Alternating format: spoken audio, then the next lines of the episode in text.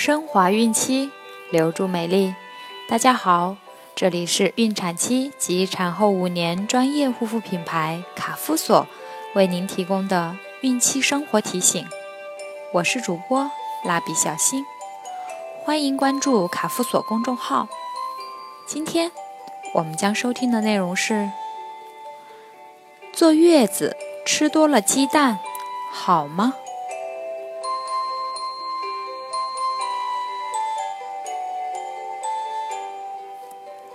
有的新妈妈为了加强营养，坐月子期间常以多吃鸡蛋来滋补身体的亏损，甚至把鸡蛋当成主食来吃。特别是在北方坐月子，天天吃鸡蛋更是传统。那么坐月子鸡蛋吃多了好不好呢？很多老人认为鸡蛋是滋补的食品，其中。蛋白质含量高，脂肪含量低，适于月子里进食，所以一定要多吃鸡蛋，这样可以帮助新妈妈恢复元气。事实上，鸡蛋并不是吃的越多越好，因为产后胃肠道蠕动能力比较差，胆汁排出也受影响。鸡蛋如果过量食用，身体不但吸收不了，还会影响胃肠道对其他食物的摄入。如果蛋白质在胃肠道内停留时间较长，还容易引起腹胀、便秘，所以要适量。医学研究表明，分娩后数小时内最好不要吃鸡蛋，因为在分娩过程中体力消耗大。出汗多，体液不足，消化能力也随之下降。若分娩后立即吃鸡蛋，就难以消化，增加胃肠负担。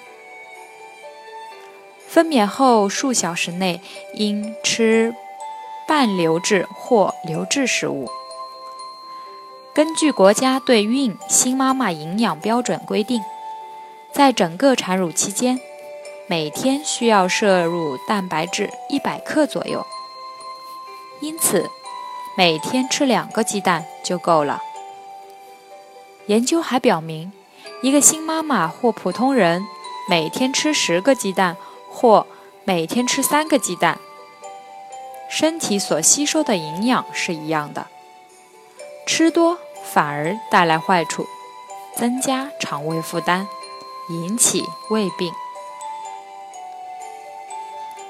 同样道理，油炸食物也较难消化，新妈妈也不应多吃，并且油炸食物的营养在油炸过程中已经损失很多，比面食及其他食物营养成分要差。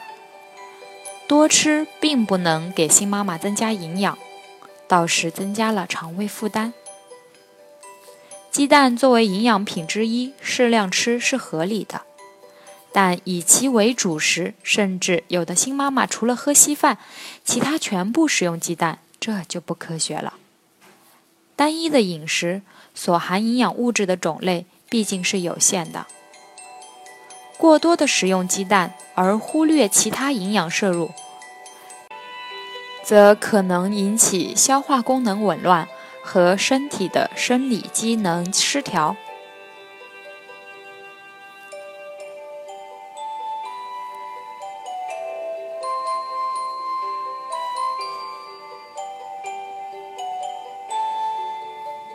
好了，今天的孕期生活提醒就分享到这儿。